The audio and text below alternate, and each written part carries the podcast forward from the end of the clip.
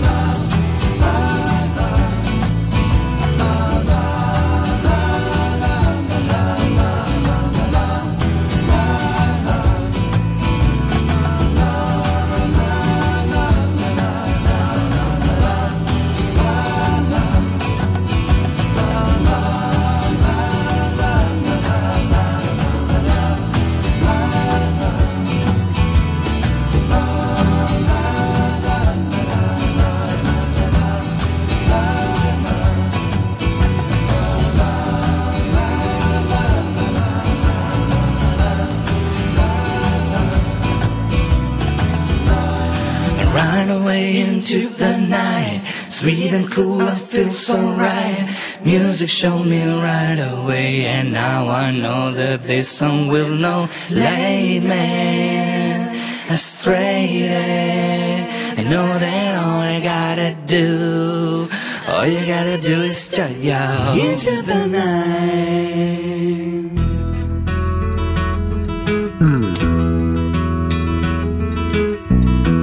Pine trees lining the winding road. I've got a name. I've got a name. Like the singing bird and the croaking toad. I've got a name. I've got a name. And I carry it with me like my daddy did. But I'm living the dream that he kept here. Moving me down the highway, rolling me down the highway, moving ahead so life won't pass me by.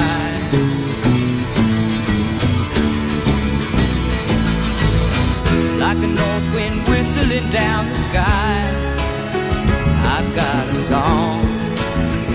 I've got a song like the whippoorwill and the baby's cry. I've got a song, I've got a song, and I carry it with me and I sing it loud. If it gets me nowhere, I go there proud. Moving me down the highway,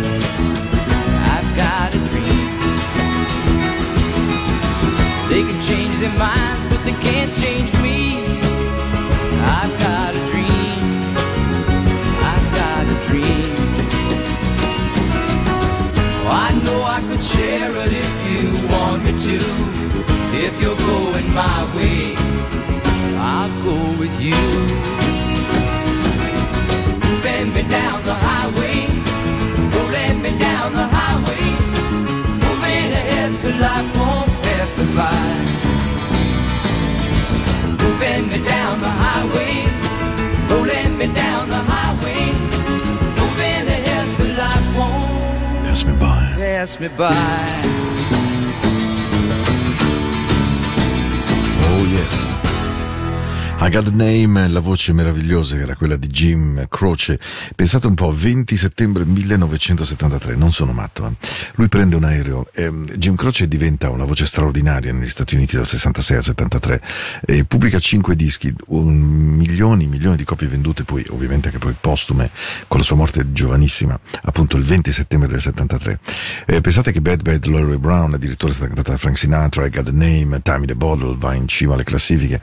Lui che faceva fatica a, fatica a pagare le fatture, a vivere, a sopravvivere. Ecco, Jim Croce riesce a fare tutto questo ed essere un cantante country di quel tempo meraviglioso. Ma perché il 20 settembre del 73, proprio in mezzo al successo, prende un aereo privato di quei tempi con i suoi musicisti, l'aereo cade, muore. Il giorno dopo uscirà in, ehm, negli Stati Uniti per ironia della sorta il 21, appunto è God Name, quindi praticamente una canzone che esce postuma senza che lui sappia quanto successo poi ha avuto, specialmente negli States. Jim Croce, l'apertura di queste tre canzoni che mi hanno portato in un tempo veramente indietrissimo del mio della mia vita perché, perché a volte la musica è proprio questo. eh. Oggi siamo arrivati all'11 di gennaio 2023, stiamo insieme dalle 21 alle 23, tre canzoni in fila, Mexico, A Horse with the Name degli America e poi naturalmente Got a Name di Jim Croce. Un inizio sicuramente diverso, ma perché mh, a volte ho bisogno, non so se vi succede, di aggrapparmi, di agganciarmi o di, di ritrovare un orientamento di me agganciandomi a qualcosa di certo e quindi vado molto indietro.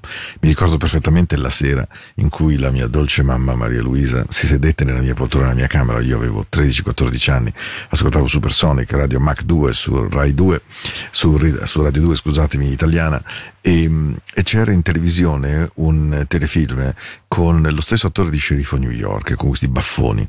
Il telefilm si chiamava Skyhawk, ma la canzone meravigliosa, per, insomma meravigliosa ragazzi, fateci la tara per quei tempi, molto radiofonica e molto gradevole, Supersonic, Gigi Marziali la metteva quasi ogni volta che andava in onda, era questa dolcissima By Love, Airbus 5000 volts, non chiedetemi neanche chi siano questi, eh. Però questa era la musica con i capelli cotonati, le giacche con le spalline rinforzate, dei doppi petti imprendibili.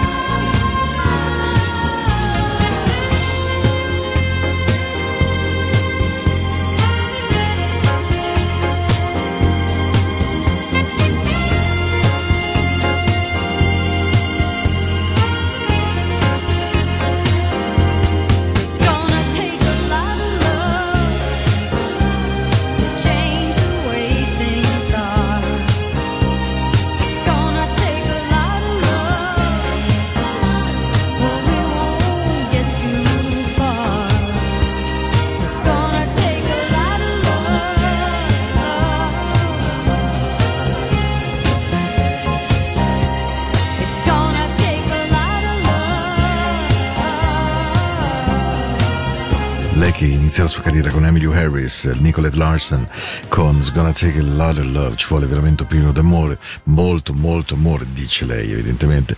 Eh, canzone meravigliosa presa dal repertorio di, eh, naturalmente da Comes a Time di Neil Young, col quale lei ebbe una mezza relazione, poi una relazione con Andrew Gold, grandissimo ehm, arrangiatore produttore, che tra l'altro ehm, la aiutò nell'82 a incidere All Dress Up, No Place to Go, dopodiché si mollano e poi lei conosce Russ Kunkel che per chi ha amato la musica country e country rock, James Taylor di quel tempo, Russ Kunkel era il batterista per eccellenza, lui gli starà vicino fino al 97 quando lei muore eh, per un edema cerebrale e poi qualche problema di fegato, ma insomma il fegato era sfondato da un eccessivo uso di Tylenol e Valium, tanto per intenderci.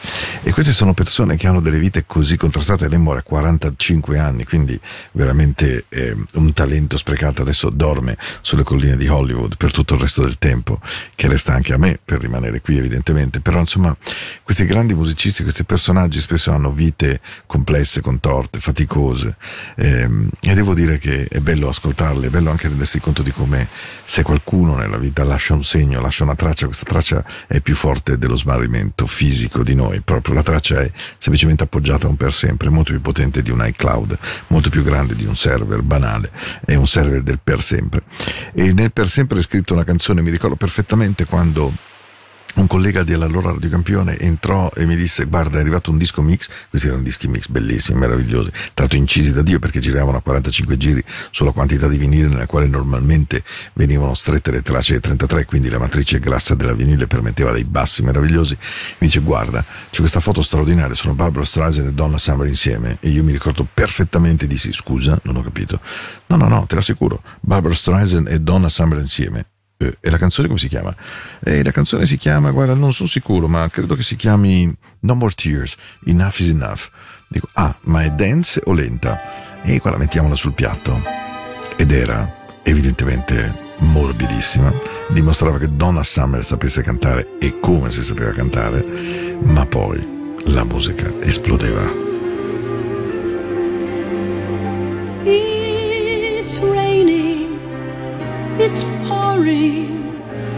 My love life is boring me to tears. After all these years, no sunshine, no moonlight, no stardust, no sign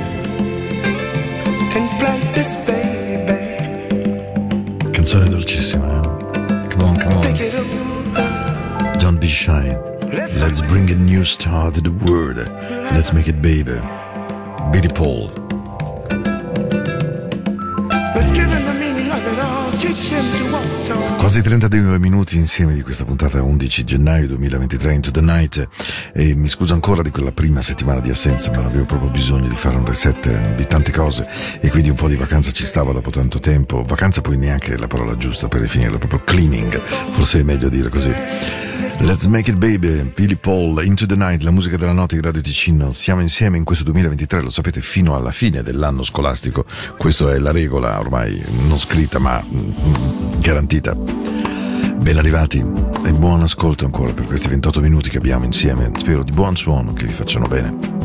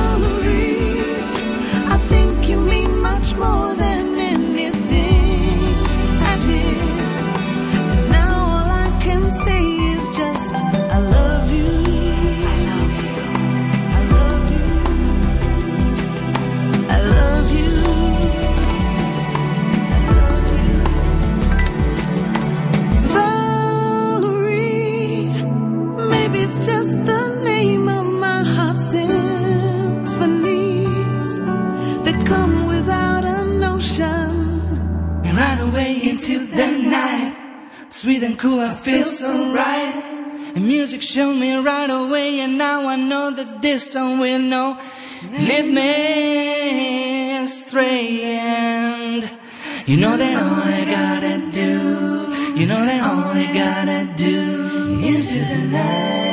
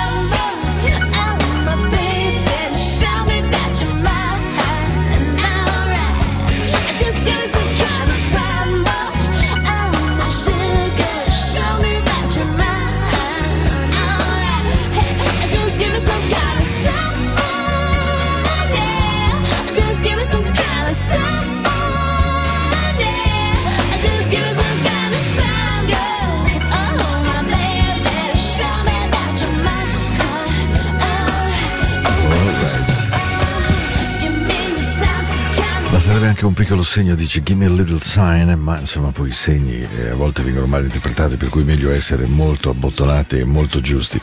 Questa è la vostra radio, questa è la vostra Into the Night e adesso va bene, siamo andati via dalla musica, diciamo un po' oggi e vi riporto nella musica di oggi, ma ci mancherebbe altro. Però a volte ho proprio bisogno anche fisicamente.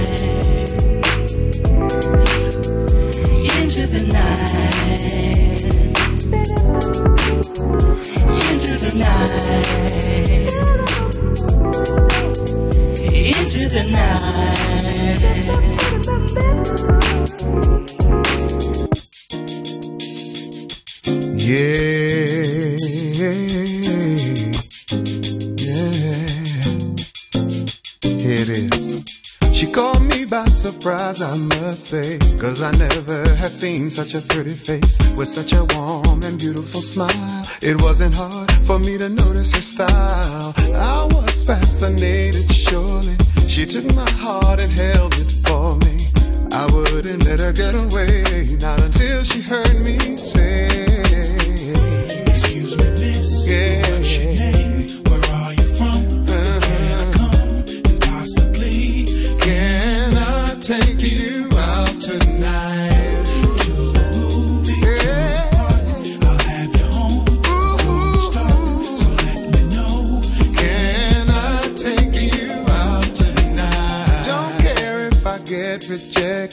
At least then I won't regret. Regret the fact I missed the chance for romance. At least I'll walk away knowing I tried my best and I'm going. I'm going on.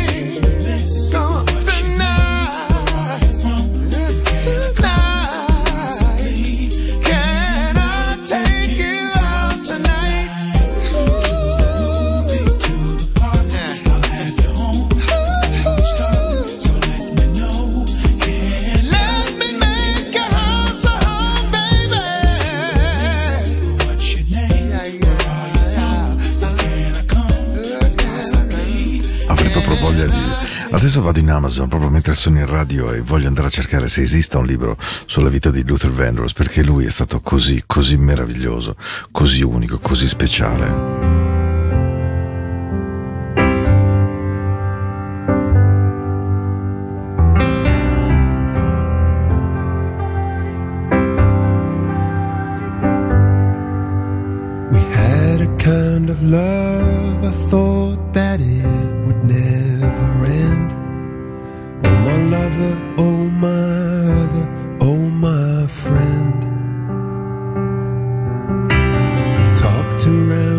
circles and we talk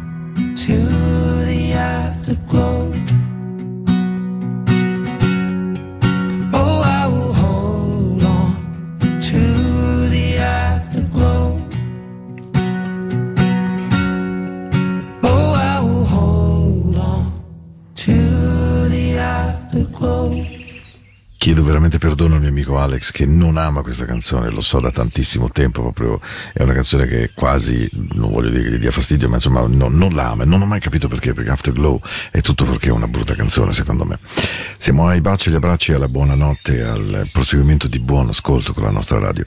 Vi ricordo che se avete voglia di scrivermi l'indirizzo mail è paolo radioticino.com mi raccomando non ch ma com e mh, se avete voglia di riascoltarmi esiste il podcast di Into the Night mi potete ritrovare su Spotify insomma la possibilità di stare insieme è una vostra scelta è una vostra liberissima scelta e mi raccomando agite sempre con libera liberissima scelta.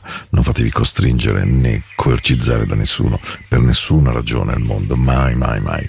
Vi auguro una buona serata vi auguro una buona notte vi auguro un buon proseguimento vi lascio con una bellissima canzone un po' easy un po' più leggera di queste due romanticissime strapalacrime strapa emozioni ma insomma un bel modo di andare sotto le coperte sotto un piumone girarsi e se invece mi state ascoltando in macchina al lavoro ovunque voi siate con le cuffie camminando beh insomma la funzione piumone non riesce ad andare veramente in moto ci sentiamo, ci sentiamo e ci risentiamo il 16 di febbraio. Sì, ciao, il 16 gennaio. Paolo Informissima, ragazzi.